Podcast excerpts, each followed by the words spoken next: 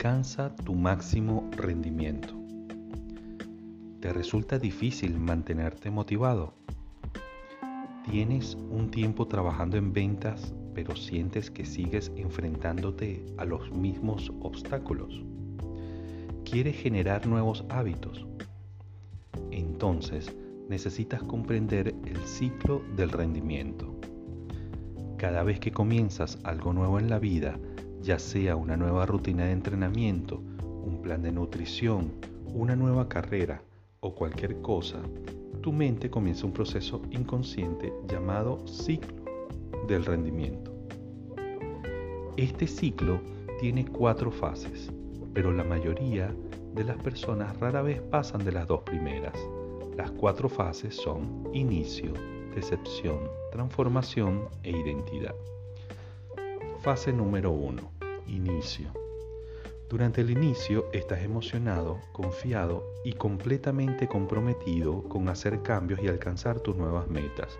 Tu actitud es alta. Estás emocionado y confiado en hacer los cambios. Estás motivado para hacer el trabajo necesario, crear una mentalidad ganadora y emocionado por las posibilidades de convertirte en un vendedor exitoso. Tu competencia en cuanto a los conocimientos y habilidades que tienes es baja porque estás aprendiendo algo nuevo y no sabes lo que no sabes. Finalmente estás motivado y listo para actuar. Fase número 2. Decepción. Cuando llegas a la fase de decepción, tu actitud comienza a decaer y de repente sientes que tus nuevos hábitos son más difíciles de seguir tu entusiasmo por hacer los cambios se ha desvanecido. Este es el momento en que tu esfuerzo también puede disminuir. No tienes ganas de seguir adelante porque tu mente inconsciente se siente mucho mejor volviendo a sus viejos hábitos donde las cosas se sienten más normales y cómodas, es decir, la zona de confort. La fase de excepción puede resultar frustrante y puedes sentirte como si tu nuevo plan no estuviera funcionando. Lo que realmente está sucediendo aquí es que tu mente inconsciente está creando resistencia para, entre comillas, protegerse del cambio. La decepción se muestra a sí misma como patrones de comportamiento. Estos patrones no son lo que eres, son simplemente comportamientos que usa tu mente inconsciente para no hacer los cambios. La fase de excepción es donde la mayoría de las personas se quedan atascadas y vuelven a sus viejos hábitos. No porque quieran, sino porque eso es lo que su mente inconsciente está entrenada para hacer. La mente inconsciente encuentra razones y excusas para darse por vencida. Fase 3. Transformación. Para pasar de la decepción a la transformación, debes dedicar mucho tiempo y esfuerzo a cualquier nuevo cambio. Tu mente inconsciente intentará mantenerte justo donde estabas antes, por lo que debes ser persistente para pasar a la transformación, el momento de transformarte de lo viejo a lo nuevo. ¿Alguna vez has escuchado la historia del ave fénix? En la mitología griega es una criatura increíblemente poderosa y milagrosa que se cansa y se cansa de las dificultades de la vida. ¿Suena familiar?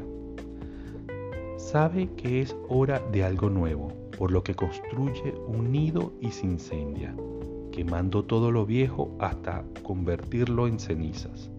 Después de tres días, el fénix renace y se levanta de las cenizas fresco y lleno de vigor.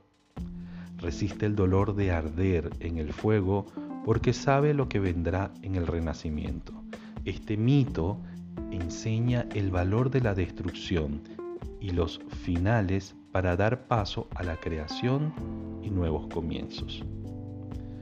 Durante la fase de transformación del ciclo del rendimiento, comenzarás a notar que estás progresando bien y te estás volviendo más competente.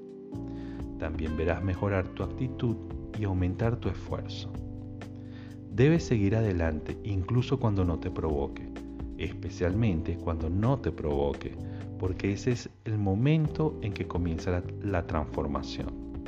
Ahí es cuando estás en camino de infundir nuevos hábitos que cambiarán tu vida para siempre. Durante la fase de transformación, tus nuevas acciones y hábitos comenzarán a sentirse agradables. Son divertidos porque son parte de la persona en la que te propusiste convertirte para alcanzar tu visión. El cambio ocurre si sigues persistiendo, incluso cuando no te provoque. Es la fase en la que comienzas a notar el progreso y descubres que los nuevos hábitos se están volviendo un poco más fáciles y comienzan a sentirse un poco más cómodos y normales. Fase número 4. Identidad. La identidad es la cuarta y última fase del ciclo del rendimiento. Empezaste en inicio, superaste los desafíos de la decepción, fortaleciste tus hábitos en la transformación y a continuación celebras cuando alcanzas la identidad.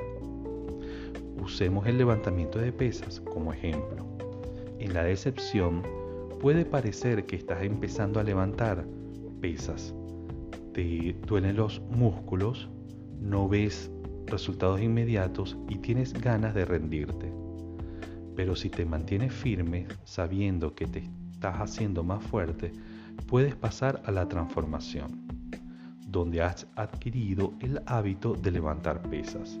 Y aunque todavía duele, estás comprometido y estás comenzando a ver algunos resultados y gradualmente se está convirtiendo en tu nueva normalidad, en identidad. Simplemente eres esa persona que regularmente levanta pesas haciéndote más y más fuerte. No piensas en que te duelen los músculos o en saltarte un día. Es solo quien eres. Al entrar en la fase final, sé consciente de tu identidad interna y tu identidad externa. Esto significa cómo te ves por dentro y qué estás mostrando por fuera. Lo que estás cambiando es tu identidad interna. Estás tomando tu visión y propósito y los estás convirtiendo en lo que eres. En el exterior, tu identidad externa probablemente ha sido fingir hasta que lo haga, mientras que detrás de escena has estado trabajando para cambiar tu identidad interna. Cuando las identidades internas y externas se sincronicen, te sentirás auténtico y seguro.